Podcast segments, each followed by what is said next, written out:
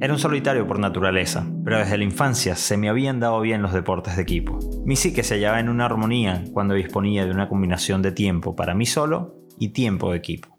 Con esas palabras se describe el fundador de Nike, Phil Knight, en su autobiografía Shoe Dog, o en español, Nunca te pares. Sí, la traducción es pésima. El mundo que vivimos hoy nos brinda la posibilidad de ser cada vez más independientes y libres, y poder disfrutar más desde el individuo. Sin embargo, esa libertad viene acompañada de un mundo real donde jugar en equipo es clave para alcanzar el éxito.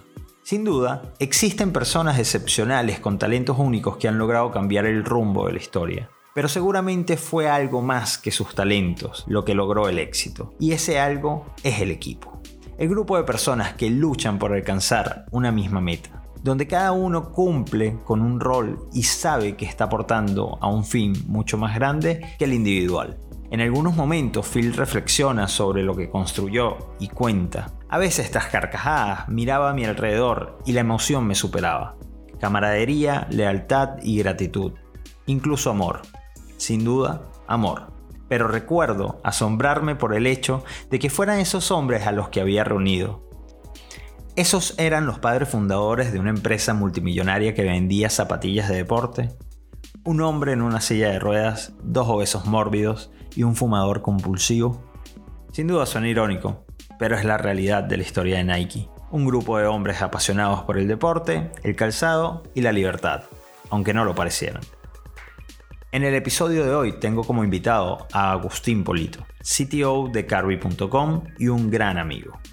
Agustín nos va a contar sobre sus experiencias de trabajar y formar equipos que generen una cultura propia y alcanzar metas ambiciosas tomando como valores principales la transparencia, el respeto, la experimentación, entre otros. Para quienes no me conocen, mi nombre es Jeffrey Rey, pero pueden decirme Jeff. Actualmente soy consultor en agilidad e innovación y creé este espacio que se llama Chamba Talks para compartir con personas a quienes admiro por lo que están haciendo en sus trabajos y el impacto que están generando. Sé que el episodio quedó un poquito largo, pero les aseguro que no tiene pérdida, así que espero que lo disfruten.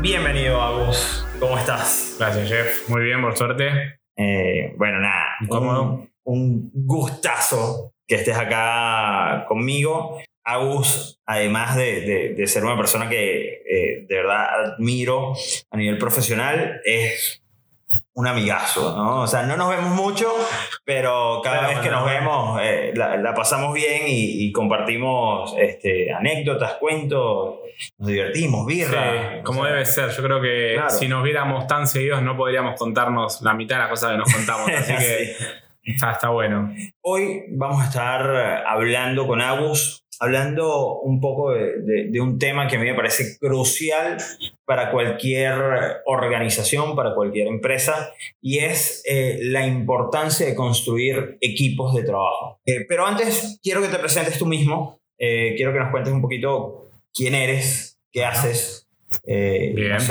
nombre, colegio. bueno, yo soy, mi nombre es Agustín, Agustín Polito, trabajo actualmente como gerente de desarrollo en Carby.com, una compañía que se dedica a la venta de autos de manera online. Eh, y bueno, siempre estuve ligado a la tecnología en general, la realidad es que siempre me apasionó el mundo de la programación y el emprendedurismo en general. Siento que eh, en estos últimos años el emprendedurismo estuvo muy asociado a los productos digitales y a, la programación, desarrollos, etc. Eh, y la verdad es que se combinan estas dos ramas que me apasionan. Así que ese es un poco el, perfil en el, que me, me siento más cómodo siempre desde el punto de vista de la tecnología, trabajando en compañías que generalmente manejan negocios disruptivos o, ideas que son innovadoras. Eh, estuve mis pasos por Mercado Libre, por Digital House, por algunos bancos también bastante innovadores en su momento. Y, y bueno, aquí estoy teniendo esta talk Claro, claro. Y hoy en día estás en Carby. hoy en día estoy en Carby trabajando como CTO eh, con el equipo de desarrollo, con un montón de gente que, que se dedica a innovar y hacer de el, negocio de la compra y venta de autos un, un, algo más disruptivo de lo que existe hoy en día, este, que simplemente navegar un sitio de clasificados y enviar una consulta. Claro. Agus, antes de comenzar con, con, con las preguntas y, y adentrarnos en ciertos temas, te voy a decir un grupo de palabras. Eh, quiero que me las definas con una frase, con una palabra o de la forma que tú quieras. O simplemente no te gusta y dices paso. Ok. ¿Sí? Honestidad. Creo que es lo que cualquier profesional necesita para poder subsistir, te diría. Este, cualquier equipo, cualquier persona necesita honestidad, no solamente para generar empatía, sino para también este, poder trabajar mejor con cualquier, con cualquier equipo, con cualquier persona. Deporte. Deporte, eh, estoy medio atrasado con el deporte. Me gusta mucho el deporte y probablemente sea. Siempre decimos en, en, Carby que la, eh, cómo preparamos, cómo nos preparamos profesionalmente es muy similar a cómo se prepara un deportista. Eh, sobre todo de cara a la disciplina que un deportista profesional tiene que tener. Este, así que es una buena, es una buena este, comparación, ¿no? negocios. Negocios. ¿qué te puedo decir?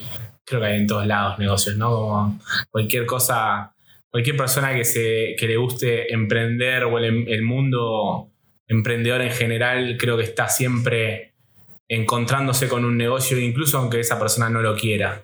El encontrarse con un negocio es una cosa y el poder llevarlo a cabo es otra. Mm. Eh, todos creemos que tenemos la idea del millón a veces y, y, eso, esa idea pueden ser varias ideas o incluso otra idea que en ese momento no, no fue descubierta. Creo que es clave ahí tener una, buena asociación con personas que, puedan, que puedan comprometerse con esa idea tanto como, como el que la ideó o el que la gestó, ¿no?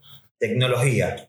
Tecnología. Eh, tecnología es la base de la humanidad. Eh, la humanidad está rodeada de tecnología. Eh, hoy si decís tecnología en el 2020 probablemente pienses que está ligado a una computadora, pero el desarrollo de, herramientas que permitieron a la humanidad este, desarrollarse y desenvolverse, también es tecnología. Entonces, tecnología hay en todos lados. Emprender. Emprender. Eh, mira, la primera frase que se me viene de emprender, una vez leí en un libro que decía que eh, creo que era de, de Bulat, un economista que falleció, decía que el em-, emprendedor es por naturaleza optimista, por todas las cosas que tiene que atravesar un emprendedor. Así que creo que esa frase se me pegó en algún momento y, define muy bien lo que es emprender, arriesgar, tomar, eh, dar ese salto. Este, el emprendedor de por sí tiene que barajar muchísimas opciones que están todas eh, en su contra, este, solo para encontrar esa pequeña que, que por ahí destraba el resto, ¿no? Familia. Familia es la clave de todo lo que, todo lo que hacemos. Sin familia sería medio difícil pensar una persona sin su familia o sin la familia. Familia puede ser la biológica o la que los amigos, la que una elija. Eh, digo, eh, eh, para mí familia es eso, es el, es el, contexto que, que, le da forma a todo, ¿no? Disciplina. Disciplina es. Bueno, es un concepto bastante complicado, pero. Eh, no es fácil ponerlo. No es fácil, no es fácil para nada porque eh, la disciplina está. Está, primero creo que tiene un poco de, mala prensa, como que la disciplina es algo difícil o la disciplina es algo medio inalcanzable, pero per se, ¿no? Pero creo que es algo que nos da forma a, todo lo que hacemos en general. Este, creo que ser constante y tener disciplina es algo como que tratamos de, buscar eh, en todo lo que hacemos, ¿no? Eh, para poder ser mejores en eso. Ahora, una pregunta que, yo me hacía cuando, cuando estaba un poco más joven, que es, ¿qué demonios hace un CTO? ¿Qué demonios hace un CTO? Probablemente esa pregunta sea tan difícil de contestar que, me cueste como darle forma, pero te voy a contar qué es lo que yo hago como CTO, que no sé si es lo que hace un CTO. Los, los CTOs en general, tengo entendido, este, por compañeros, colegas, eh, que tratan de, alinear, como todos los puestos eh, que tienen eh, equipos a su cargo, tratan de alinear no solamente las expectativas, sino las, el trabajo en general para lograr un objetivo. Es tan simple como eso, pero lo simple no es fácil. lo simple es, muchas veces uno dice simple y piensa que es fácil, pero es extremadamente difícil poder hacer eso porque involucra directamente la comunicación y el desarrollo de personas. Y eso es, eh, creo que es el desafío de cualquier persona que tiene gente a su cargo, es encontrar cómo poder empatizar con cada una de estas personas, cómo motivar, cómo este, hacer que se puedan desarrollar de una manera real, ¿no? No simplemente como no, es, todo, este, digamos, como, bueno, técnico, o sea, porque creo que el gran problema que existe es que el CTO se ve o se cree que debe ser la persona más técnica, más habilidosa, que tiene que tener ese conocimiento, eh, pero hay una parte blanda que, es imprescindible, o sea, por lo que estás diciendo, la comunicación, el preocuparte por el desarrollo de los demás, el observar, el escuchar qué, qué, está pasando ahí, es fácil. Y no siempre se le permite tener eh, la, el tiempo para capacitarse en eso, sino que es más tecnología, tecnología, tecnología. No sé, es una percepción, dime si, si no Sí, eh, quizás cuando una persona piensa en, un CTO, piensa en un experto en tecnología, en, productos digitales. Eh, hoy, obviamente, el software se está comiendo el mundo y uno diría que, bueno, es una persona que entiende de programación, este, que entiende de eh, cómo estimar proyectos, pero para mí el rol del CTO es va un poco más allá. Eh, es necesario tener ciertos skills de, manejo de, personal y, de manejo de, manejo de personas. Es, como medio corto el concepto, pero eh, poder entender qué es lo que pasa en un equipo creo que es, este, es clave. Poder tener ese diagnóstico, saber qué síntomas, eh, cómo están afectando si el equipo está desmotivado, si el equipo está, este, necesita un líder técnico que pueda ayudar a resolver problemas, etc. Es como, creo que todo eso hace un puesto como un CTO, eh, obviamente con ciertos aspectos en la tecnología que hacen que, cualquier persona pueda hablar con el CTO y, tener un paneo general de qué es lo que se necesita para alcanzar un determinado proyecto, en este caso de tecnología. Puntualmente, si tuviera que resumir esto y te diría, podría decir cuál es la cualidad más grande que tiene un CTO, tiene que ser la posibilidad de explicarle a una persona que no sabe absolutamente nada de tecnología, eh, qué implica eh, un determinado proyecto, qué implica un, determinado objetivo. Me encanta.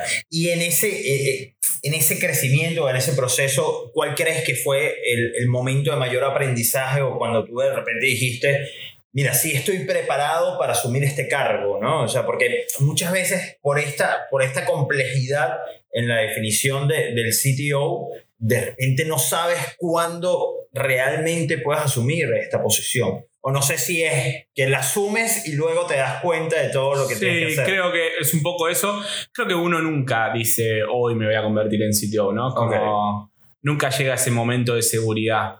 Eh, una vez un tipo que la tiene bastante clara en esto dijo que hay que conectar los puntos, ¿no? Eh, connecting dots.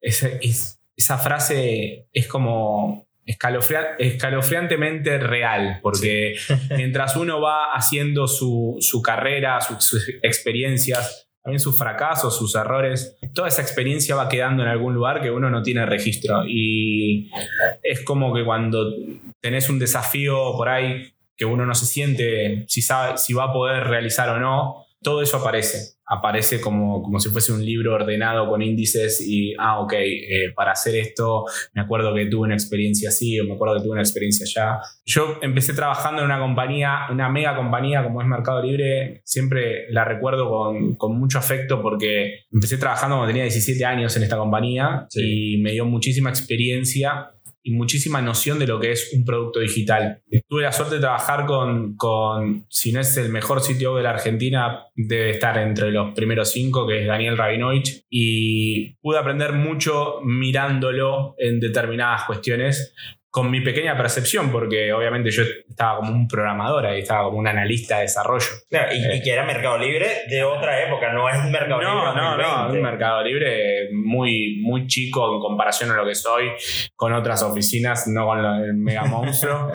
y en, en otra oportunidad pude eh, emprender también, tener mi, primera, mi primer acercamiento al mundo del emprendedurismo y entender de las limitaciones personales que, que uno tiene y del desarrollo personal que tenía que hacer para, para poder este, cumplir con determinados objetivos o determinadas metas que tenía. Creo que todo eso hace como un poco un desarrollo personal en donde uno reconoce sus limitaciones, se tiene que forzar a- a- a esas limitaciones a, a- romperlas y ir por nuevas limitaciones. Claro. Es- creo que es- eh, eso es parte de la disciplina. Una de las palabras que nombrabas antes es, es clave. El hecho de decir, ok, eh, ponemos un tema arriba de la mesa para alguien que le interesa la tecnología, te podría decir Machine Learning. Es uno de los temas que está en boga, está de moda. Y no hay muchos expertos hoy en Machine Learning. Entonces, eh, uno podría decir un sitio la debe tener re clara en Machine Learning. Y probablemente sí, probablemente no. Probablemente hay sitios que vengan de otro aspecto de la tecnología. Pero eso no implica que uno no se va a perfeccionar. O sea, uno tiene que tener la, la- el síndrome de la mejora continua todo el tiempo. Claro. Eh, El proceso de aprendizaje. el proceso de aprendizaje no para No nunca eh, y creo que en este, eh, en este rubro en general que piensa que ya aprendió todo eh, va a estar bastante afuera en un periodo muy corto del tiempo porque creo que como viene cambiando la tecnología casi de manera exponencial, hay que elegir bien las batallas, ¿no? Como, bueno, ok, mi, mi, mi path es este, mi quest va a ser esta, porque eh, es imposible estar al, al 2000% en todo. Eh, y creo que es eso, es la disciplina de decir, ok, esto sí, esto no, esto me interesa, quiero ir por acá, pero hay que tomárselo con, con- con- con cierta disciplina. Hace, hace, poco implementé una, esto es un paréntesis que hago, porque me parece, por lo menos lo cuento porque me parece que es algo que a mí me ayudó mucho. En el 2019 dejé de fumar. Fue... este, No. fue, Bueno, fue una- fue un objetivo. ojo, de- dejamos, o sea, en el 2018 nos En el conocimos. 2018. Intentábamos dejar de fumar constantemente. Yo creo que en el 2018 lo dejé. Y tú pero pasaste un rato sin También fumar. intenté dejar, pero por X caus- causa o razón había vuelto a fumar. Eso. tenía ciertas circunstancias. Me acuerdo que un día eh, le dije a, a- a mi novia y le dije, che, esto, esto nos hace mal. O sea, estamos haciendo algo que no, que no, no está bien. O sea, ¿por qué lo hacemos? Qué bien. Y empezar a, a descubrir eh, un poco con, con esto de, de conectar los puntos, ¿no? De los cinco por qué. Ajá. Como decir, bueno, eh, cosas que traigo de, de la agilidad, de decir, ok, ¿por qué estoy fumando? Bueno, porque me siento bien. ¿Y por qué me siento bien fumando? Porque, eh, no sé, me hace sentir que me calma la ansiedad. Bueno, encontrar un reemplazo a ese, a ese calmar la ansiedad, encontrar los momentos, es algo que me ayudó mucho a entender de que había cosas que se podían cambiar si uno las traquea y las empieza como a, a poner en, en la- en- en el día a día de Claro. la vida de uno. Sí. Hoy no fumo más. Eh, la realidad es que hace más de un año que no fumo, que no toco un cigarrillo. Y este 2020, bueno, producto de dejar de fumar, obviamente, este, empecé con otros hábitos. Claro. que, que nada, nada demasiado este, raro, pero sí, obviamente, uno, eh, si no, no, no encontrar los espacios para mantener el ejercicio, etcétera, uno empieza como a comer más para calmar esa ansiedad. Y algo que empecé a implementar es un sistema que, que aprendí de, de una compañía en la que estuve que se llama OKRs. Básicamente son objetivos y resultados claves. y me tracé OKRs trimestrales. Bien. Personales, de cosas que me hacían bien. Y el secreto de estos OKRs es que tienen que estar bien traqueados, tienen que ser fácil de traquear. O sea, si lo hiciste o no lo hiciste, no, no, no hay mucha chance de... Uno de los OKRs que tenía era este, tratar de, consumir cosas que me hagan bien, este, más vegetales, por decir un, un, ejemplo, más agua, este, tratar de y, tratar de minimizar las cosas que, me, que quizás no me hacen tan bien este, o dejar determinados días, ¿no? Como, y es algo que todos los días me levanto, lleno ese OKR y cuando no lo subo, hay algo en mí que me dice, che, fallaste en esto. Claro. Entonces no estuvo. Y la realidad es que compartir esos OKRs, esos objetivos, hacen que los objetivos sea, tengan como una mayor magnitud, ¿no? Y compromiso. Y compromiso, ni hablar, porque todos los días te encontrás con eso y es como, no vale el me olvidé o... Claro. Eh, es algo que empecé a implementar, me ayuda mucho en la disciplina y todo esto surge de, una idea de que, bueno, un día estaba en el trabajo y dije, si hago esto en mi trabajo, ¿por qué no lo puedo hacer con mi vida? O sea, ¿Por qué, no puedo, ¿Por no puedo llevar este nivel de management en, determinadas cosas que yo quiero hacer? Que quiero darle follow, ¿no? Que le quiero dar seguimiento. Y así empezó, ¿no? Entonces, un poco eso, ¿no? Como tratar de, pensar cómo uno puede llevar esa disciplina a determinados aspectos de su vida, no solamente el trabajo.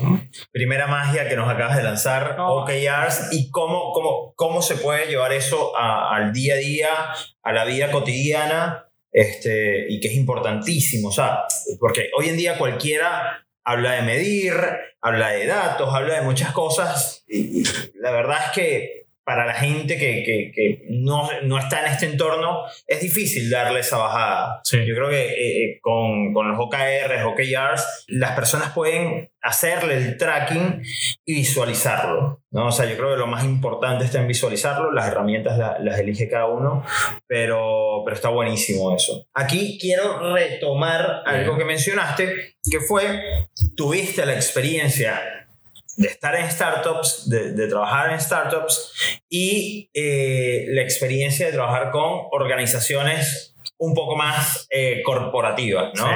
Eh, ¿Cuál crees que sea la diferencia entre un CTO de una gran corporativa, como puede ser de repente un banco, y un CTO que está en una startup, ¿no? Y esto enfocado más que todo, no tanto en la tecnología que, que maneja o las responsabilidades, que obviamente son completamente distintas, sino en que están construyendo equipos los dos, ¿no?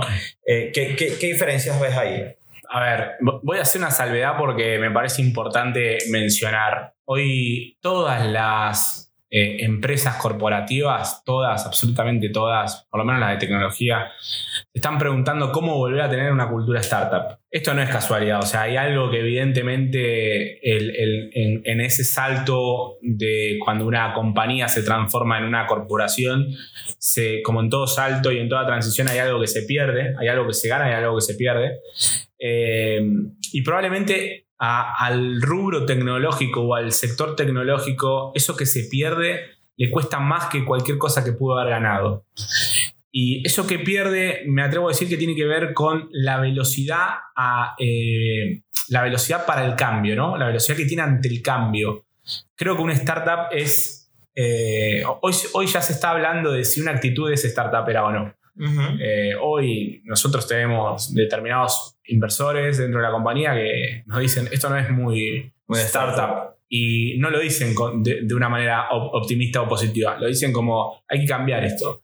O sea, que vos no puedas virar el barco en, un periodo corto de tiempo, hay, hay un síntoma. O sea, hay, algo, que hay algo, hay algo que, hay algo que, seguir mejorando, que hay algo que seguir iterando. Y creo que este es un modelo que eh, acompaña a la velocidad del cambio. Eh, los startups tienen que tener por naturaleza y por obligación para seguir eh, siendo claves este, en, el, negocio tienen que tener la velocidad para reflejar su, no solamente su modelo de negocio, sino entender los, cambios que van sucediendo en el, día a día. La, realidad es que eh, yo, puedo hablar de, Carby, que es la compañía en la que estoy trabajando hoy, es una startup. ¿Cuántas personas son? Hoy en día somos eh, más de 30 personas aproximadamente en Argentina y Brasil. Claro, han crecido este, mucho. Crecimos mucho y, los fundadores este, son personas que vienen de un, de un, mundo corporativo y que entienden que el modelo startup es el modelo que mejor va a servir para, para el caso Carby. Y, esto no es una casualidad. son personas que son hiper inteligentes, eh, personas hiper comprometidas con, sus compañías, este, con sus empleados en general. Este, digo, hay algo que, que hay señales que nos están dando de que el modelo corporativo, por lo menos en tecnología, tiene que cambiar. No, no respondiendo a la pregunta original que me dijiste, ¿cuál es la diferencia entre un CTO por ahí que trabaja en una compañía más corporativa que una startup? Yo creo que el CTO de, una startup está mucho más incómodo. Y la incomodidad a un CTO es como es un mochila preferida. Es como, tiene que, el CTO tiene que sentirse incómodo, tiene que tener este, un cierto grado de incertidumbre, tiene que tener esos challenges porque significa que al tener eso está cambiando en pos o a la velocidad que está cambiando el negocio, está cambiando la tecnología.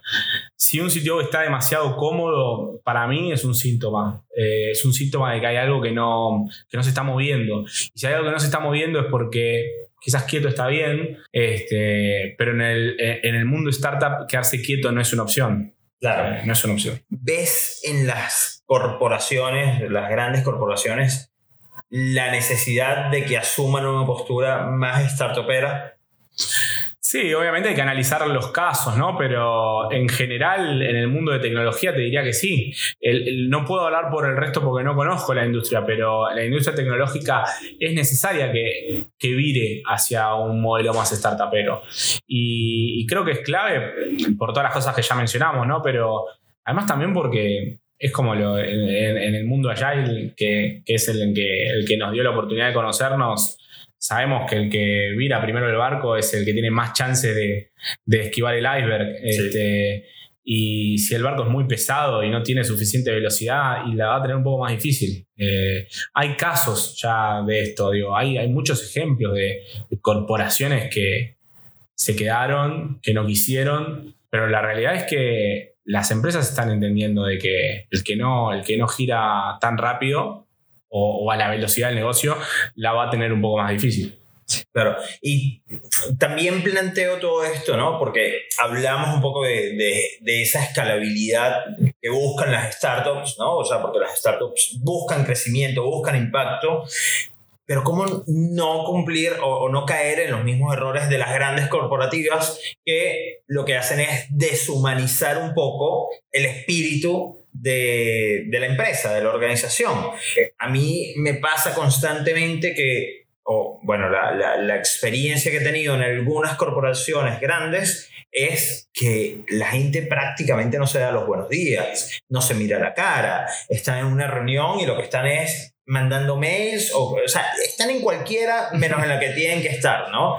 Y yo creo que el mundo startup precisamente lo que brinda es esa cercanía, ese respeto, esa actitud de decir quiero aprender, quiero mejorar, ¿no? A veces en las grandes corporaciones es como, no, yo, yo, no, yo no tengo nada que aprender, yo lo que tengo es que resolver el mundo, porque si no hago esto, se incendia todo y los que venimos de de otras culturas, tal vez decimos, no, no se va a acabar nada. O sea, sí, puede que pase algo grave o, o, que prenda las alarmas, pero la verdad es que el mundo no se va a acabar, ¿no? Sí. Sí, es verdad, eh, hay algo de eso. También hay casos de, de, megacorporaciones que, eh, caso Disney, uh megacorporación, Disney hoy, si no es una de las empresas que más valuadas de, del mundo, está ahí. Este, y Disney es una compañía que está innovando constantemente. Tienen adentro sus, hubs para innovar, donde cierran obviamente determinadas eh, cuestiones de, su negocio para innovar. Eh, están teniendo adquisiciones nuevas constantemente en el mundo del entretenimiento. Y es, es una compañía que uno diría, ¿por qué? Si ya tiene todo ya tiene un, parque que es una locura, este, al que yo no conozco claramente, pero todo el mundo que, fue te dice que es, que es realmente es otro mundo. Eh, y, uno se pregunta, ¿por qué? ¿Por qué las grandes compañías hacen eso? Y yo creo que hay una cuestión también de, de decir todavía podemos seguir haciendo más y todavía podemos seguir creciendo más. Y aquellos negocios que fueron rentables y fueron eternos, quizás no, no, dentro de 10 años no son tan eternos. Entonces, creo que hay, es un tema de cultura, no es un tema de, volumen o de, si se quiere, de, instancia de, negocio, es un tema de cultura. Cuando la cultura está bien este, establecida de los cimientos, una empresa puede tener 4, 40 o 400 empleados y va a seguir siendo y aquí voy a un punto donde quería eh, llegar, que es la cultura, ¿se impone o se va descubriendo? ¿Cómo se trata la cultura con los equipos de trabajo? A ver, imponer desde el mundo, desde el punto de vista de la obligación, creo que no. Pero sí la cultura hay que cuidarla. Eh, la cultura se cuida como si fuese un, un cristal, te diría. O sea, si hay algo que nosotros, te voy a poner un ejemplo en, Carvi, que es el más próximo que tengo. Eh, en Carvi la cultura se cuida eh, como los valores de la compañía porque es lo más importante que tenemos.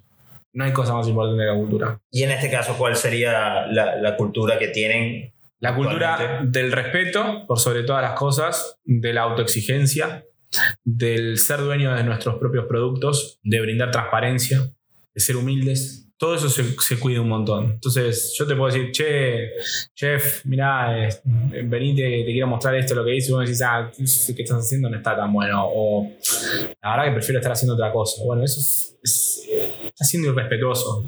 Podrías estar siendo esto también, pero tenés muchas maneras de hacer eso. Entonces, yo, como si se quiere, este paladín de la cultura, te voy a decir, Jeff, lo que le dijiste, por más que sea honesto y sea lo que vos pensás, es otras maneras de, abordar esa conversación. Entonces, en, los feedbacks que tenemos con, cada uno de nuestras, eh, de nuestras personas, tomamos muy en serio esas cosas y, separamos como, ¿te acordás que el otro día pasó esto y cómo sentís vos que puede hacer sentir una persona que vos le digas esto mal o bien. Bueno, no, no es bien. Quizás no está tan bueno o quizás sí, o quizás hay que rever esto. Digo, hay, esas cosas se, necesitan poner arriba de la mesa. No es solamente cumpliste con el objetivo o no cumpliste con el objetivo. Es culturalmente estás excelente, estás dando un ejemplo, o sea, estás, estás llevando los valores de, la compañía a su máximo punto. ¿Y cómo defines eh, cuáles son las herramientas que utilizan para preservar esa cultura, ¿no? O sea, para, para decir, chicos, porque nos pasa a todos, a veces estamos calientes y decimos cualquier cosa y después decimos, no, la cagué, o sea, eh, esto está mal, ¿no? Y, corregimos nosotros mismos. Eh, pero ¿qué herramientas tienes para tratar de, primero, inculcarle a los demás eh, esta, esta cultura que se basa en estos valores que, que acabas de mencionar y para que otros las tomen, las hagan propias y que eso se, se mantenga en el tiempo.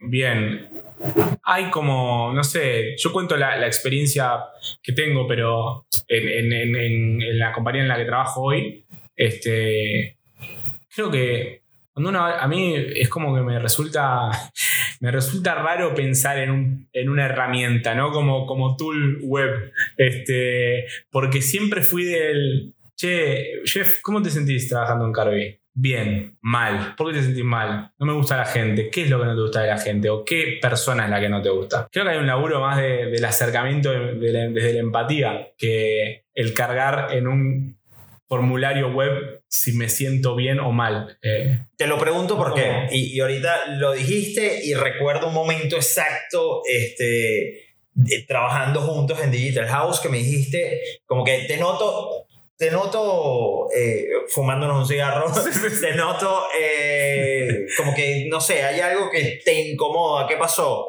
Y no, bueno, que estoy buscando a esta persona y esta persona no me da bola, está es imposible que alguien no tenga cinco minutos para hablarte. Y como que me diste herramientas, ¿no? Y aquí lo que te digo es, conociendo que no todas las personas tienen la misma facilidad para generar empatía de una forma tan hábil como de repente la tienes tú, ¿qué herramientas le das a los demás para, para eso, ¿no? Bien, eh, bueno, sí, no. Me ha pasado también de, hablar con determinadas personas que quizás no tienen facilidades eh, para, la comunicación. Y lo que trato es de tener como un abordaje de qué es lo que yo espero de esa persona en, el, próximo periodo o para el próximo feedback. Si yo probablemente hoy estaría trabajando en un determinado lugar y tuviera una persona, como en ese caso, que siente una incomodidad, en el feedback le diría, prometeme que cuando te moleste algo, me lo vas a venir a decir en vez de guardártelo. Y ese sería un primer approach. Tratar de encontrar a alguien con la que esa persona se sienta en confianza para poder expresar estas cosas. Porque obviamente no todo el mundo se cae bien entre todo el mundo, no todo el mundo genera la misma empatía con, todo el mundo. y hay que, hay que saber encontrar esos aliados para, para poder decir estas cosas.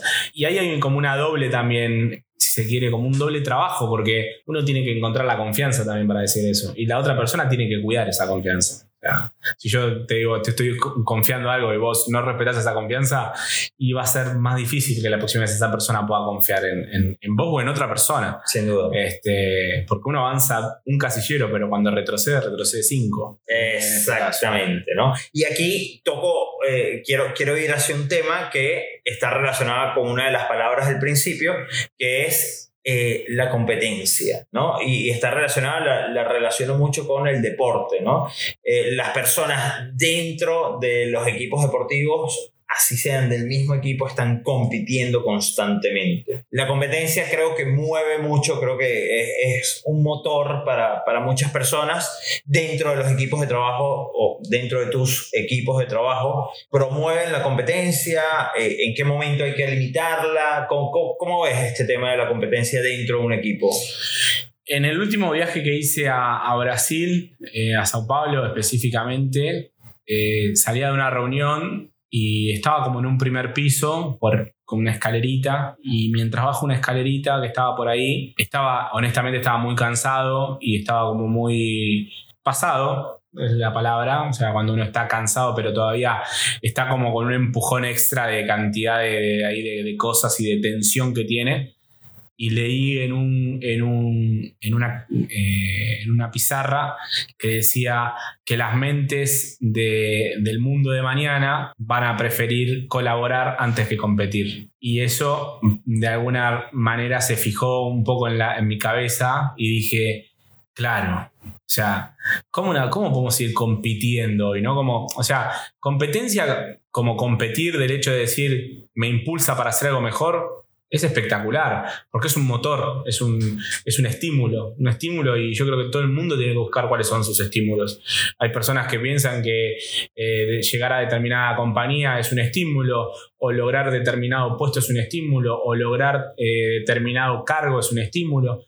Eh, la competencia también es un estímulo, pero la competencia no tiene que ser llegar a, toda costa destruyendo a mis compañeros, a, la competencia es el enemigo hilando un poco con, la, con una de las palabras que, se hace al principio es deporte. El deporte enseña eso también. El deporte enseña que hay una competencia, pero cuando se termina la competencia hay una... Un abrazo, hay un respeto. Hay un respeto. Es, eh, llegaste hasta acá y te respeto por eso. O perdí y te respeto por eso. O gané, pero también te respeto como rival. Porque fuiste lo suficientemente hábil como para estar en esta... Eh, Sí, contienda eh, y, enfrentándote ante X eh, situación. Entonces, yo trabajé en muchas compañías donde se daba un ascenso por año. Y por ahí éramos 8 o 9 personas. Y en esas 8 o 9 personas pasaban muchísimas cosas. Y lo que terminaba pasando es que muchas personas entendían que la mejor manera de resaltar era opacando el resto. Y había otras personas que entendían que la mejor manera de resaltar es colaborando con el resto. Porque cuando llegaba la evaluación, todos tus compañeros tenían que hacer una evaluación tuya. Si vos ayudaste a muchas personas, muchas personas van a decir que vos le ayudaste. Y esa es otra manera de competir. Y para mí es mucho más sana. Porque te puedes levantar al otro día, tienes una buena relación con lo que tienes al lado. En cambio, de la otra manera, no sé si puedes hacer eso. Así que creo que ese es un poco, ¿no? La, la, competencia, creo que mientras sea un estímulo, creo que es espectacular. Mientras sea el, arrancarle la cabeza que tienes al lado, me parece una estupidez.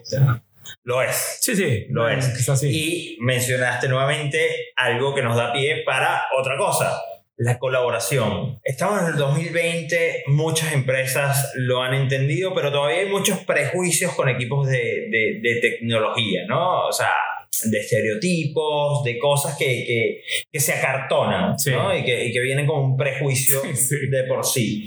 ¿Cómo se hace esa, esa colaboración hoy en día o cómo funciona esa colaboración eh, entre los equipos de tecnología o de desarrollo y las demás áreas del negocio, ¿no? Sabiendo que allá él eh, de repente te brinda los marcos de trabajo para trabajar eh, íntimamente, colaborativamente, este, interdisciplinariamente pero no todo el mundo entiende eso y no todas las organizaciones tienen la capacidad de trabajar de esa forma, ¿no? Eh, ¿cómo, ¿cómo, ves que, que, se deba dar ese acercamiento entre equipos de desarrollo y demás áreas de, del negocio? Yo creo que lo, que lo que sucede generalmente con estos equipos es que muchas de las personas no terminan de, de entender qué es lo que hace un desarrollador. Y cuando existe el no entendimiento es donde empiezan eh, los prejuicios o las ideas eh, que quizás tienen un tinte más de, bueno, esto quizás no se está dando porque en realidad esta persona está con otro tiempo o porque no quiere hacerlo. Entonces, una de las preguntas que, que hiciste antes es, cuál era el rol del CTO, ¿no? Y cuál era el rol de, alguien que está en, la tecnología o está este, ligado al mundo digital en general. Creo que hay un poco una obligación de, explicarle al otro qué es lo que, es lo que uno hace, cuáles son los, tiempos de las cosas que uno hace, cuáles son las limitaciones de lo que uno hace. Lo que pasa es que siempre es una cuestión personal. Eh, es muy difícil realmente es muy complejo mostrarse, yo no puedo hacer esto porque no tengo el expertise, o no puedo hacer esto porque la realidad es que necesito más tiempo porque nunca trabajé con esto. Cuando se logra ese nivel de, de confianza, todo es más sencillo, porque uno puede entender mejor qué es lo que, lo que significa lograr determinado proyecto, determinado objetivo o, lo que fuera. Hay en, otros lugares en los que, en los que estuve eh, participando, vi este, estrategias que tienen que ver con el, con el tema de cómo están dispuestas las oficinas, que me pareció algo muy copado. Eh, los equipos de desarrollo no están separados del resto de la compañía, sino que están todos mezclados con todos. Entonces, ahí hay una cuestión de también ver, casi te diría, por obligación, porque no tenés otra cosa, porque tenés una persona que tenés al lado, indefectiblemente la vas a ver, de cómo una persona está sufriendo o está como, che, esta persona está pasando mal con esto, o sea, realmente le está costando, no es que no, no, lo hace porque no quiere. Realmente es algo difícil lo que está haciendo. Y, no me refiero exclusivamente a los desarrolladores, ¿eh? me refiero a marketing, desarrollo, administración, contabilidad, lo que fuera. Cada mundo tiene sus, sus limitantes, eh, sus desafíos y sus objetivos. Entonces, creo que hoy lo que pasa un poco con tecnología es que no hay tanta información, es que es un mundo en donde hay, como dijiste vos, hay mucho prejuicio. Me acuerdo de una entrevista que tuve para sitio me dijeron, pero vos hablas bastante bien como para venir del mundo de la tecnología, ¿no? Y, o sí, o eh, te, vestís como una persona normal, ¿viste? Uno viene con una carga de prejuicios terrible. Claro. Eh, y qué sé yo, a mí me gusta la tecnología, y como cualquier otra persona que se dedique a esto. Y hay otras personas que le gustará otra cosa, y cada uno se vestirá eh, como, como quiere. Sí. Y Creo que pasa con todos los, los, rubros y todas las profesiones, ¿no? Uno se imagina, si uno cierra los ojos, se imagina un abogado, capaz se lo imagina vestido de una determinada manera, ¿no? Pero creo que hay que romper un poco con eso, acercar más la tecnología a la cotidianidad, acercar más la tecnología a, a distintos puestos que quizás o distintos trabajos que quizás no han tenido tanta, tanta digitalización y, de eso, y, empezar a romper un poco con eso. che, ¿querés ver cómo estamos haciendo la página? Sí, mirá, acércate. O ¿querés ver cómo hacemos un chat? Sí, acércate. Vení, vení a ver. O sea, mirá. A mí me sucedió en, en, la experiencia después de estar en Digital House, que es un entorno completamente colaborativo, eh, espíritu startupero a 100. Me fui a un banco y cuando llego, torre eh, enorme, este, estructura muy corporativa, un piso completo de solo IT. Y lo que veo es un piso completamente gris y cuando comienzo a investigar, no, es que antes eran cubículos. Antes no se podía pegar un post-it en una pared. O sea, y, son lo, que mencionabas de la arquitectura, de, de cómo están dispuestas eh, las oficinas o los espacios de trabajo juega un papel clave, ¿no? Y entonces cuando tú comienzas a pegar un post-it, un diagrama en una pared y por esa pared pasan personas de, otros, de otras áreas del negocio y lo comienzan a ver y se paran y si le metes un colorcito de repente llama más la atención, cambia el mindset de las personas. Es cuando comienza a llamar la atención y es también cuando se comienza o cuando comienza a picar el bichito de, de, como el interés de en qué están trabajando, yo quiero llevar eso a mi área, ¿no? Y eso va un poco de, de la próxima pregunta, que es eh, la cultura ágil, ¿no? ¿Cómo se promueve dentro de otros espacios? ¿O por dónde de repente una persona como tú eh, crees que se deba comenzar a trabajar? Bien, ah, eh, es difícil contestar esa pregunta porque cuando, cuando nosotros dábamos las capacitaciones de metodologías ágiles, eh, mi percepción de la agilidad era una en ese momento y hoy voy encontrándome con otras cosas y eso creo que es lo que tiene esta profesión que va cambiando y uno también va cambiando con la profesión. Pensaba que la agilidad era transformar desde un lugar colaborativo, desde un lugar de empatía, pero me di cuenta que hace falta mucho más que eso. Y eh, honestamente tuve bastantes crisis con, la agilidad eh, en el hecho de, decir, ¿realmente es esto? ¿Realmente es este el camino? ¿O esta es la fórmula? ¿no? Como después me di cuenta que no había fórmula, que en realidad hay como determinados... Eh, openers que, sirven para abrir un poco el juego y decir, bueno, a ver qué pasa acá. Pero la realidad es que si yo te tuviera que decir desde, desde mi punto de vista qué es la agilidad, eh, probablemente te diría que sea un poco todas las cosas que estuvimos hablando acá.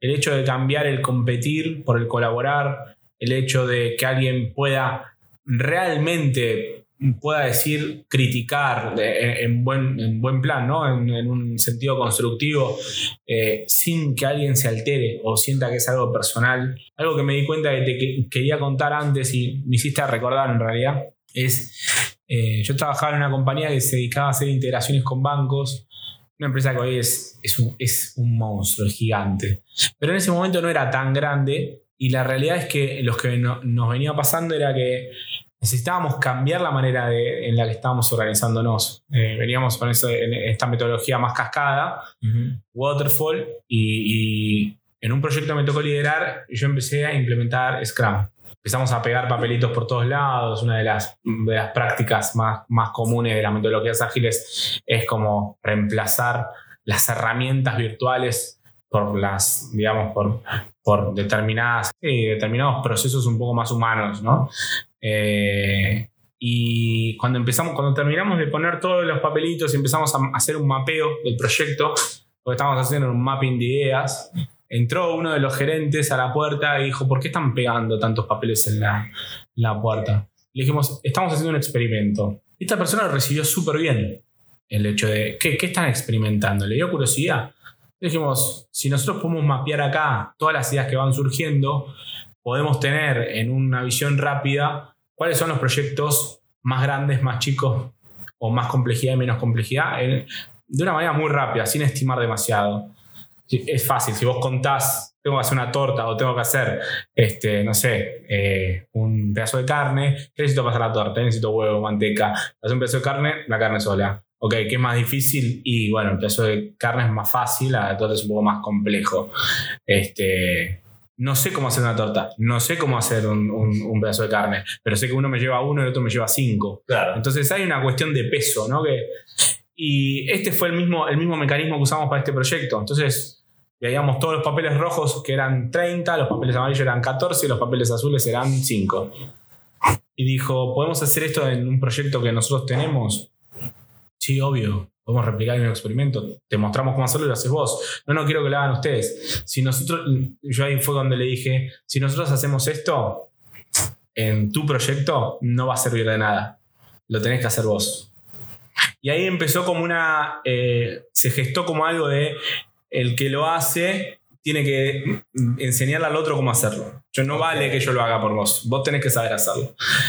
Y empezó a pasar un tiempo, seis meses, nueve meses, y de repente en todas las salitas se veían eh, los papeles pegados. Y fue como una sensación muy buena de decir, che, esto no pasaba antes eh, y ahora está sucediendo. Y no solamente, ah, no es una cuestión de ego, sino es una cuestión que retroalimenta. Porque viene otra persona y te dice, che, ¿sabes qué? Nosotros en vez de hacerlo con papelitos, lo hicimos con cartulinas. Y las cartulinas las podemos, las podemos transportar o las pegamos en cualquier lado. Sí.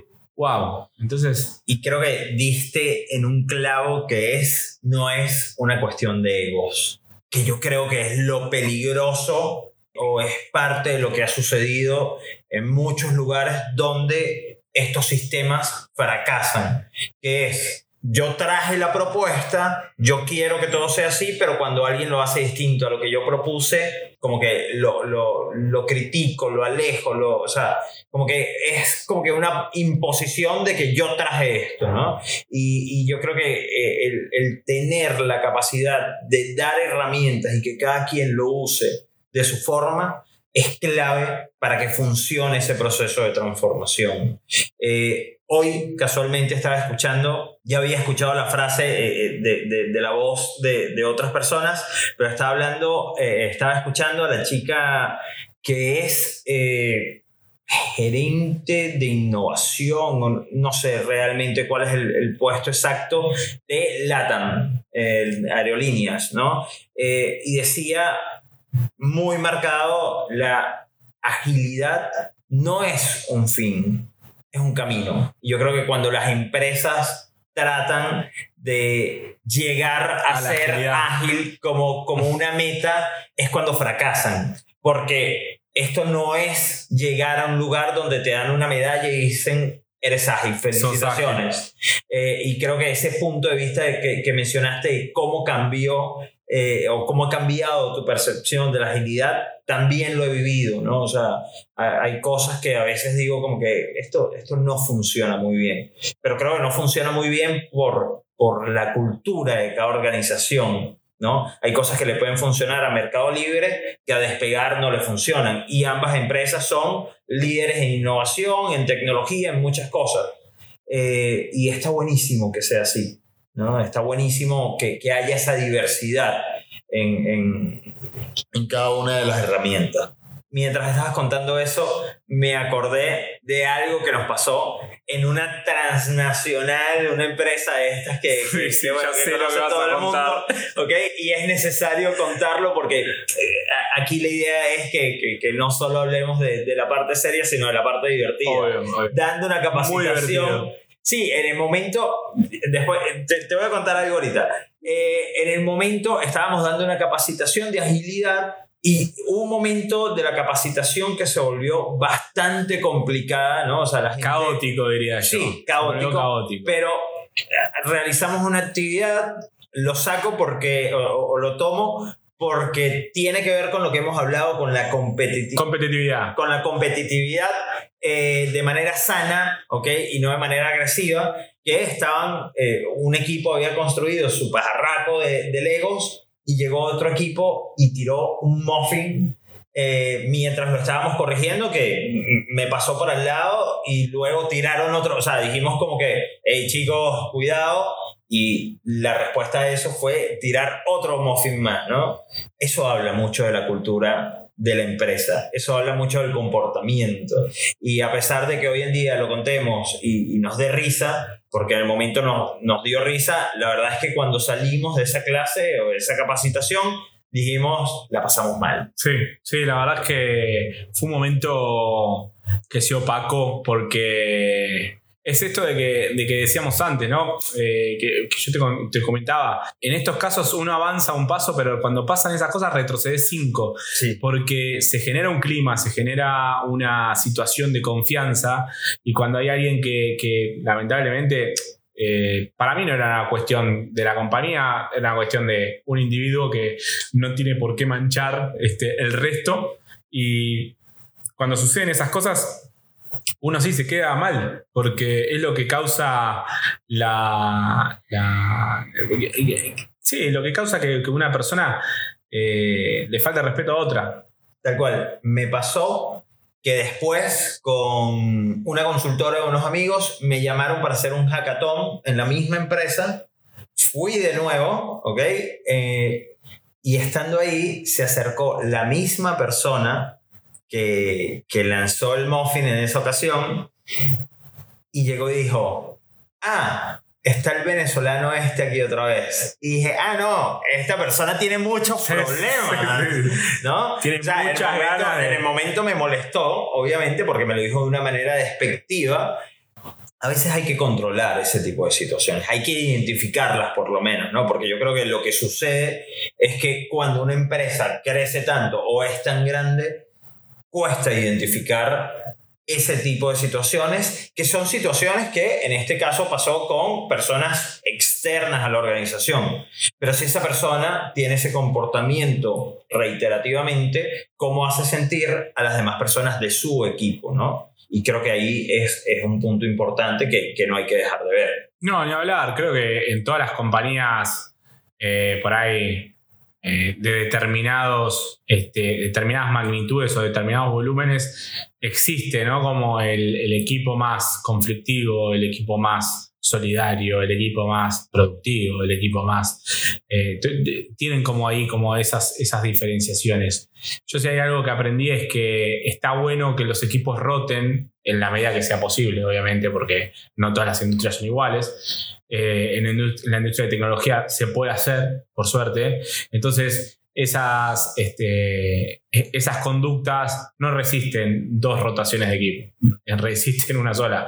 A la segunda rotación, tercera rotación, uno ya se va dando cuenta de que hay una persona tóxica dentro de la organización y, los mismos pares son los que lo van a, señalar de, de, un lugar no acusador, sino un lugar de que buscan de que eso cambie, ¿no? Porque la realidad es que yo entiendo que hay muchas de estas cosas que, que uno no las cambia o, no, no, no, se produce un cambio porque no, no hay un contexto, no hay un abordaje. Entonces, en la medida que se pueda, se va a seguir haciendo.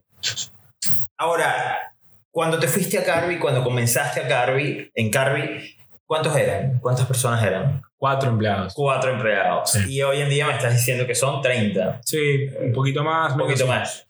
Bien esos saltos, esos crecimientos, ¿no? Se dan de manera eh, gradual, ¿no? No, no, creo que no pasa de un día a otro, que son cuatro, el día siguiente son 30. No. Eh, ¿Cómo cambia la dinámica del equipo? ¿Cómo se lo toman? ¿Cómo, cómo el business plan afecta a quienes están de repente desde el inicio o quienes se subieron al barco pero que tomaron una cultura muy rápido. Eh, ¿cómo, ves esos cambios?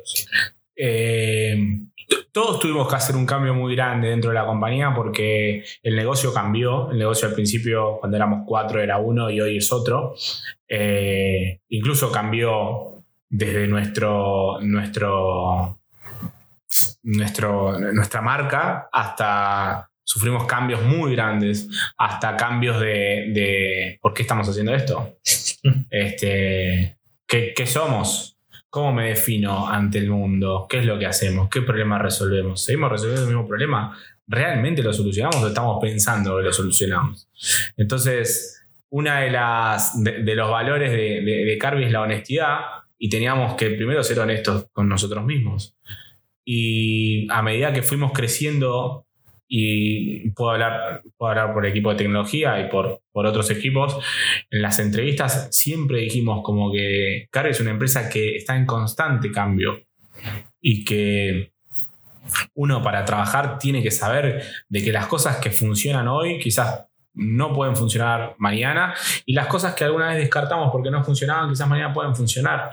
Este, y todos tenemos que, que ser un poco eh, considerados con esa, digamos, con ese, con ese lema. La realidad es que la compañía sufrió, sufrió muchísimos cambios en el medio.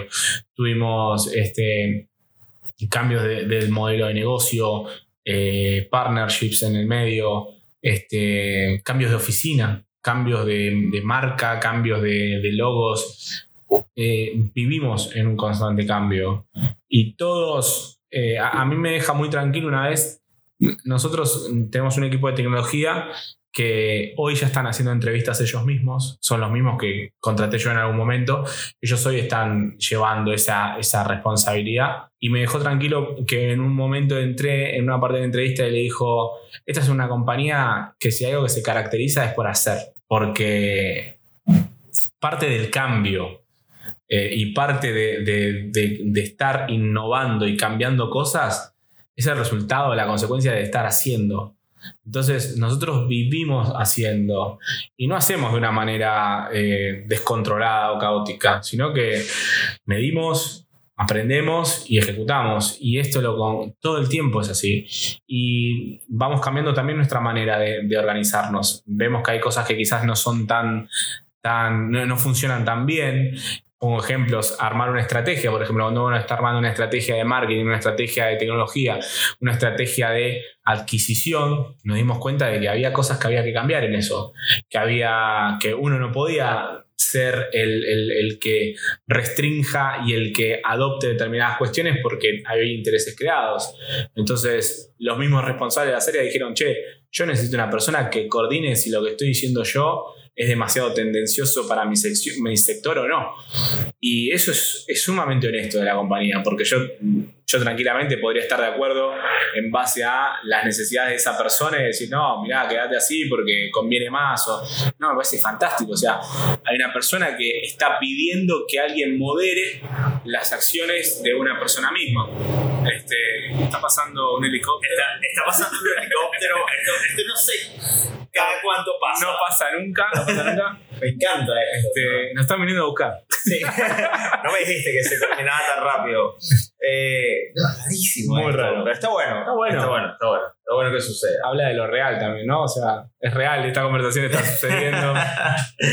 eh, bueno, eh, parte de lo que dices me, me, me gusta porque ese hacer, sobre todo cuando estamos hablando de startups, creo que pasa mucho que eh, al principio son cuatro, son cinco, son seis. Todos son Rambo, cuchillo en la boca, haciendo de todo un poco, ¿no? O sea, incluso más de lo que se supone que, que, deberías hacer, pero hay un compromiso, pero hay eh, la visibilidad de oportunidades que, que hay que tomar. Eh, luego vienen estos cambios, hay quienes se adaptan, hay quienes no, hay quienes se sienten cómodos, otros se sienten incómodos ante estas situaciones, pero llega un momento donde dices, ya va, aquí hay que dejar de tener el cuchillo en la boca, hay que dejar de ser Rambo y hay que civilizarse un poquito más, ¿no? Y hay que comenzar a crear procesos. Hay que comenzar a estandarizar un poco la forma de trabajo. ¿En qué momento sientes que eh, sucedió eso a ustedes? Si les sucedió o eh, eh, con la experiencia no solo de Carby, sino de otras organizaciones en las que hayas estado, sientes que se tienen que hacer procesos y muchas veces no caer en el error de crear sobre procesos. El juego de mantener el equilibrio. Sí, eh, a ver, creo que el proceso está bueno cuando vos ves un patrón o ves una problemática que se viene repitiendo eh, constantemente o que viene pasando eh, muchas veces. creo que está bueno generar un proceso. A nosotros nos pasó, por ejemplo, cuando una persona entraba a la compañía, eh, una persona de tecnología, un desarrollador, generalmente el abordaje lo tenía conmigo. Hubo un día que me acuerdo que estaba enfermo o estaba de viaje, no recuerdo, no había podido estar para el onboarding de un determinado candidato, lo cual para mí es, gravísimo porque siempre trato de hacer el onboarding, trato de, que de, presentar, de, que estén todos hiper alineados con que hay una, hay, nueva, hay una nueva persona dentro del equipo y le tuve que explicar a una persona por entre chat, mensajes, lo que esa persona tenía que hacer con, este nuevo candidato, que ya, con esta nueva incorporación, con esta nueva persona. Eh, y ahí dijo que esto no me puede volver a pasar jamás. O sea, jamás me tiene que volver a pasar esto. Y ahí bajamos un documento, un, procedimiento de cómo hacer para hacer un, onboarding, De, una persona, una persona. ¿Qué tenés que hacer? Tenés que crear una cuenta de mail, tenés, que pedir la computadora, eh, tenés que presentar las distintas secciones. Tienes que asegurarte que esa persona se lleve por lo menos dos o tres nombres ese día de la cabeza, que son personas que van a ser claves. Este, y, por sobre todas las cosas, estar con esa persona. O sea, decir, che, importa que estés acá porque en una startup no se contrata tanta gente como uno piensa. Entonces, las personas que se involucran en el proyecto son personas claves. Y hay que, eso hay que hacérselo sentir desde el primer momento. Y hay que, y hay que no solamente hacerlo sentir, sino también eh, ejecutarlo con acciones. Che, vos te, te contratamos porque sos clave para esto. Y tenés esa responsabilidad. Y también vas a tener un montón de cosas que que, es acercarte a una familia como es una startup, porque la realidad es que una startup es un poco eso, uno se conoce de memoria, camina los mismos pasillos, transita los mismos caminos, cuando uno padece un poco este, un problema y el que está al lado también lo padece por proximidad, o sea, che, te veo que estás mal, estás pasando mal, quiero estar ahí con vos dándote una mano, porque entonces creo que en esos momentos es clave empezar a, cuando, estos, cuando hay patrones, empezar a bajar determinadas cuestiones y cómo evitar el, sobre eh, estas cosas. Mi experiencia o, la manera en la que yo hago esto es tratar de decir, ¿para qué estoy haciendo esto? ¿no? O sea, ¿cuál es el propósito? No, si esto es para si un día lo necesito, bueno, estás tomando una pésima decisión. O sea, si es para un día, es porque todavía no tenés la problemática y no, no sirve. En Ayala hay un concepto que a mí, cuando hice la, certificación con, con Alan, este, me dijo un día, nunca resuelvas un problema que todavía no tenés.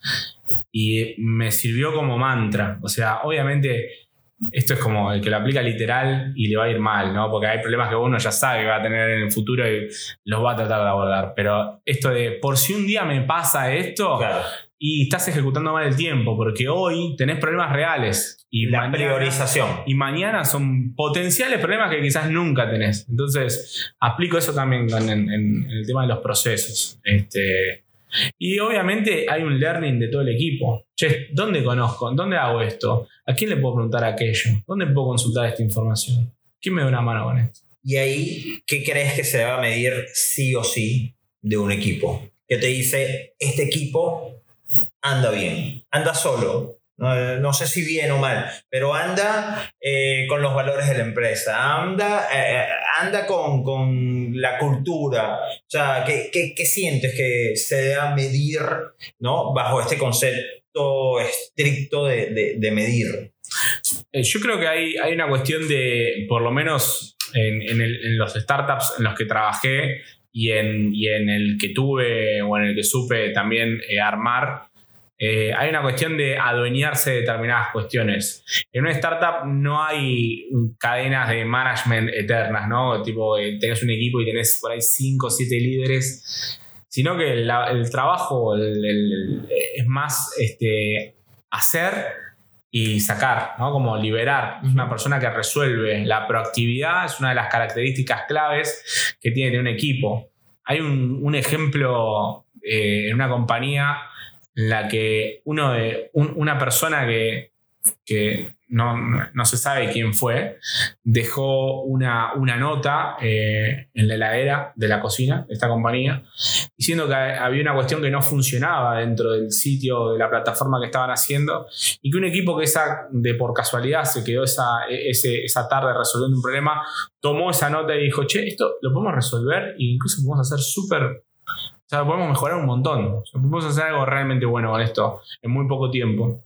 Y este, equipo no tenía, ni, siquiera tenía por qué hacer eso.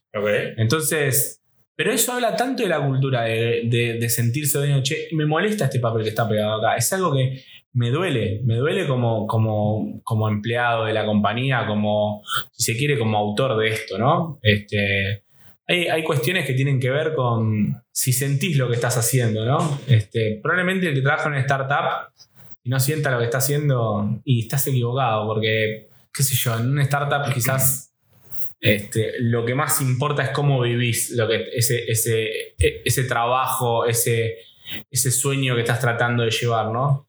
Eh, y un poco e, es eso, creo que es el ser dueño, tener un equipo proactivo, eh, tener un equipo independiente de sus tareas, pero dependiente a la vez también del grupo, de saber de que él depende de los demás y se puede apoyar en los demás. Pero es independiente en el sentido de que si se trabó, si, si, si está con algo bloqueado, puede ir a hacer push a los compañeros, de che, te mando un mail, te mando un WhatsApp, te mando lo que fuera para resolver este problema. Entonces, en Carve no hay una persona que cuando esté trabado no mande un WhatsApp, un email, un Slack o lo que fuera. Es como el ABC. Se vuelve eso, se vuelve una rutina, ¿no? Exactamente. Al principio nos pasaba que era, che, no me, no me contesta, ¿pero lo llamaste? No. Bueno, mira, para la próxima vez, cuando vos me digas que no te contestó, es porque hiciste estas tres cosas. Y hoy todos tienen ese modus operandi. Entonces, cuando hay alguien que me dice, che, no me contesta, es algo grave.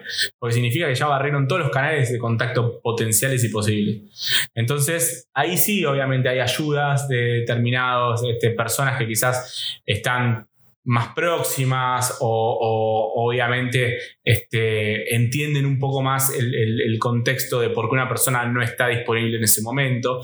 Eh, pero siempre tratamos de visibilizar eso, ¿no? Como y eliminar los fantasmas. Eliminar los fantasmas. Esta persona no me da eh, bola porque está haciendo otra cosa y yo siempre. No, sacate ese fantasma.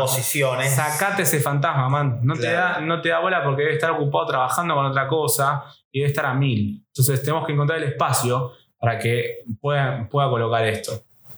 El tema de los fantasmas ah, es clave. El tema de los fantasmas hay que disiparlos en el momento uno. Eh, y ojo, yo también tengo fantasmas, ¿eh? Todos. Eh, o sea, no es que. No, yo no tengo ninguno. Yo tengo un montón de fantasmas. Un montón. Digo, che, pero ¿por qué? Pero siempre hago el trabajo de tomarme esos cinco segundos extra y decir, para. Voy con este pensamiento que voy a generar mucho más. Voy a avanzar mucho más que con este. Entonces me corro de ese lugar. Es como un ejercicio medio de espejo. Tengo una pregunta más que es, eh, en producto se habla mucho del ciclo de vida del producto. Sí. El ciclo de vida de un equipo. ¿Cómo crees que... Qué buena pregunta esa. Qué buena pregunta esa, el ciclo de vida de un equipo.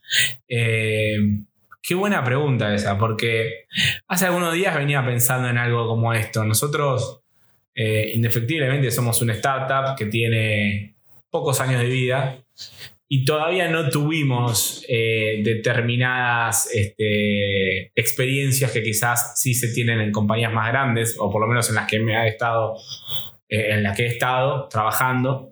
Eh, es una buena pregunta porque me hace pensar casi en voz alta y te diría que creo que hay momentos para todo. Hay momentos para, para trabajar en una compañía, para desarrollarse y hay un momento para irse y para emprender otro rumbo. Obviamente todos queremos retener a nuestras personas más eficientes o las que mejor pueden contribuir con la cultura o las que mejores se, se adaptaron en determinado tiempo. Y creo que es un poco como la vida per se, ¿no? Hay cosas que se pueden como ir reconfigurando y hay cosas que no, hay, hay, hay momentos para todo. Creo que en la medida que uno pueda ir reconfigurando esos vínculos y decir, che, ¿qué estás buscando? ¿Cómo, podemos lograr esto? Y, y, que la otra persona también esté abierta a entender eso, ¿no? Como mira, esto quizás sí, esto quizás no, yo veo que para acá te falta esto, pero para acá venís muy bien. Este, tener ese diálogo sincero, realmente sincero, creo que alarga ese ciclo de vida de un equipo. Este, pero como todo, como la vida misma, hay un fin, hay un momento de corte y uno tiene que entender eso, ¿no? Y lo tiene que poner arriba de la mesa también hay que lograr que las personas quieran ir a trabajar, ¿no? Y muchas veces se habla de la motivación, pero la motivación se confunde muchas veces con decir frases construidas o prefabricadas, ¿no? Sí.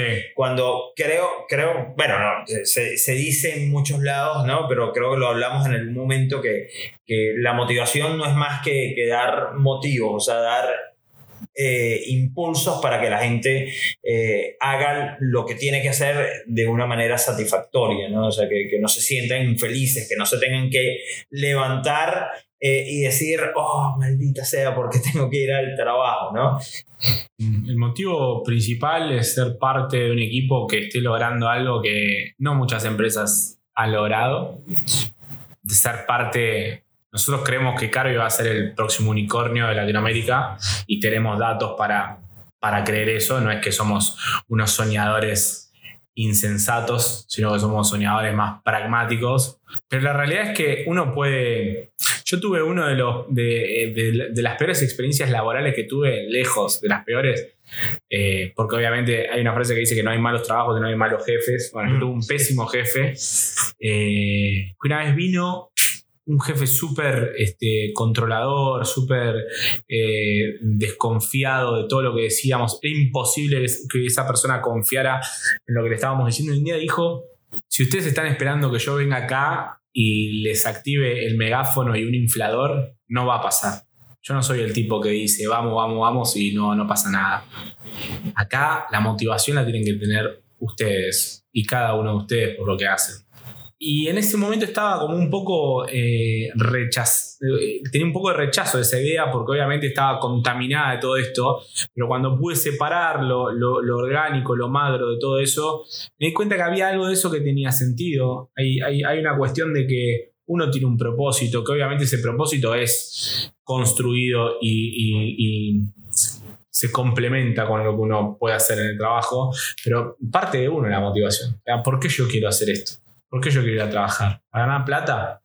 Nada más. Se acaba rapidito. Se acaba muy rápido, muy rápido. Independientemente de que cualquier persona nos diga, che, pero, no, yo de la plata no me, no, me canso más. Te puedo asegurar que te vas a cansar. Te puedo asegurar que te vas a cansar porque si tenés que trabajar 30 días de la semana para cobrar un sueldo un día de la semana, y en la ecuación hay algo que no, que no está eh, balanceado. Entonces es preferible trabajar 30 días para obtener un buen sueldo o un sueldo, eh, para obtener, bueno, de repente no está tan mal de trabajar, tengo unos buenos compañeros, los proyectos son ambiciosos, me puedo desarrollar como a mí me gusta. Nosotros eh, en Carvi tenemos tres días de home office. No existe esto. O sea, somos, debemos de una de las pocas startups, startups que tienen tres días de home office. Hoy viernes es un día, un día de home office. Claro. Hoy fueron a trabajar todos a la compañía. Entonces uno se pregunta, ¿por qué una persona que puede trabajar en la casa va a trabajar? Y bueno, hay algo que, evidentemente está bueno de ir a la oficina. Claro. Este, y eso a mí me deja súper tranqui. O sea, no hay una obligación de, trabajar en, de tu casa. Nadie te va a ver mal. Claro, es un beneficio. Vos lo usás si querés o no. ¿Querés ir a la oficina? Anda a la oficina. Y si vos querés trabajar de tu casa, trabaja de tu casa, está todo bien. Entonces, eh, yo hoy me, llamó la atención eso, como dije, che, pero es viernes, es un día que todo el mundo quiere trabajar de su casa. Como... Sí, dice, dice mucho Dice mucho que la empresa te, deje, te dé la oportunidad. Yo no sé si, si llamarlo beneficio, ¿ok? Es, yo creo que una empresa cuando tiene eh, la estructura que te permite trabajar desde donde sea sin que eso impacte en, el deber ser del día a día, es una empresa sólida, es una empresa que, funciona bien, ¿no? Más que un beneficio es eh, saber y confiar en que tú como profesional vas a cumplir con lo que sea que tienes que hacer desde donde sea que lo hagas. Para, para cerrar, eh, normalmente hago un juego y creo que me gustaría que me crearas una especie de superhéroe, ¿no? Pero es de super equipo, ¿sí? Eh, ¿Qué características tiene este, este super equipo? Eh, en cinco características. En cinco características, wow, no sé, eh, voy a jugar, este, me voy a dar la libertad para jugar. creo que tendría que ser un equipo con mucha empatía, tendría que ser un equipo ¿Por qué empatía? Ok, eh, tengo que profundizar. Ah, creías que ibas a Un equipo que no tiene empatía no puede entender eh, internamente qué es lo que está viviendo el otro. Y si eso no se da, no hay equipo. Entonces, un equipo, por definición, para mí, tiene que tener empatía. Bien. Eh, segunda característica. La segunda probablemente sea la ambición. Este, la ambición que empuja como la ambición como, como, como pulsión de, buscar eh, lo, imposible. Eh, una vez un, coach me dijo, eh, la, perfección es algo que nunca se va a alcanzar, pero nunca deberíamos dejar de buscarla. Y creo que la, la, ambición tiene eso también, como el hecho de salir a buscarlo y bueno, vamos y nos enfrentamos a todo lo que tenemos que enfrentarnos. La tercera sería este, la humildad. Bien. Porque mucha ambición hace que la humildad se pierda y hay que mantenerlo en, en pies a tierra. En pies a tierra, siempre. Este, dije tres. La cuarta sería probablemente eh, la, la, capacidad de resolver o la proactividad.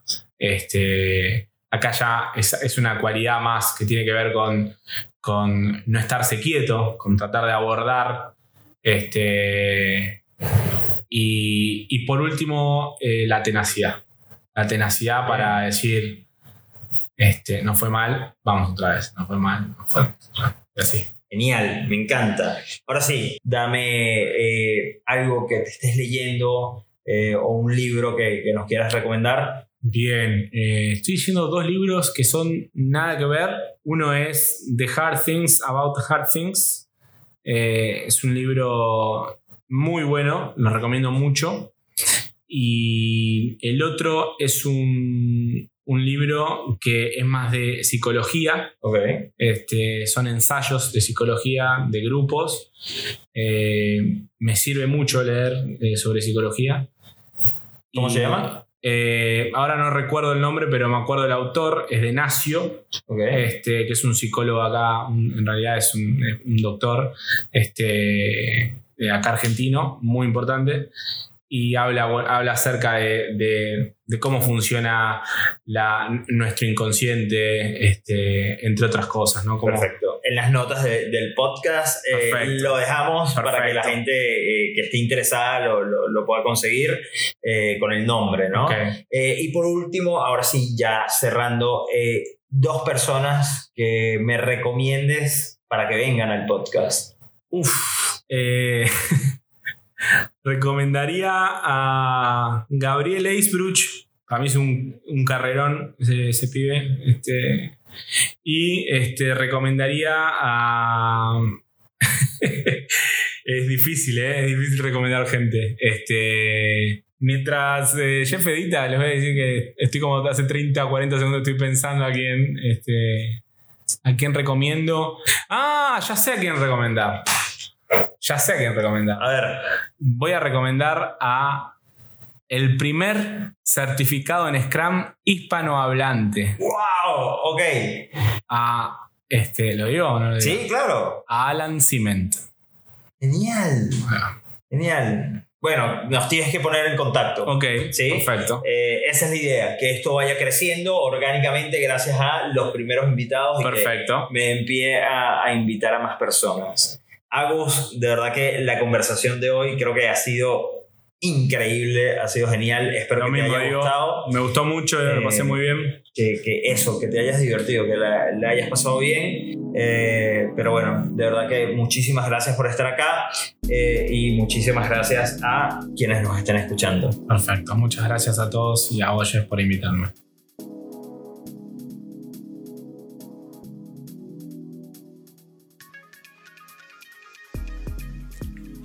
Muchas gracias por acompañarnos en este nuevo episodio de Chamba Talks. Evidentemente el capítulo fue grabado antes de que empezara la cuarentena y durante este tiempo he estado dudando mucho eh, qué hacer con, el podcast porque obviamente el formato es de conversaciones cara a cara. Sin embargo, eh, no es momento de quedarse con los brazos cruzados es momento de hacerse muchas preguntas, de replantearse muchas cosas y en mi caso buscaré dar con un formato con el que me sienta cómodo y con el que pueda conectar con todas aquellas personas que quieran hablar de chamba. Es momento también de, ayudarnos eh, y de agradecer eh, quienes tenemos la, la fortuna de seguir trabajando debemos encontrar oportunidades para ayudar a otros. esta, esta es una situación que nos agarró a todos desprevenidos Así que, así que es momento de ser solidarios, de compartir y de ayudar. Eh, gracias a quienes han estado pendientes. Eh, somos una comunidad mínima, mínima, muy chiquita, pero de verdad gracias a quienes han estado pendientes y me han escrito que si iba a salir un nuevo capítulo, eh, de qué pasó con Chamba. Y como les digo, estoy replanteándome un poco el formato, eh, he seguido publicando algunas cosas más tipo post. Eh, para, para, seguir activo, pero bueno, el podcast sigue eh, y voy a encontrar una forma también de, que esto sirva como una ventana para, apoyar a, las personas que lo estén necesitando en este momento. Eh, muchísimas gracias por, por escuchar, así que nos vemos hasta la próxima. Un abrazo.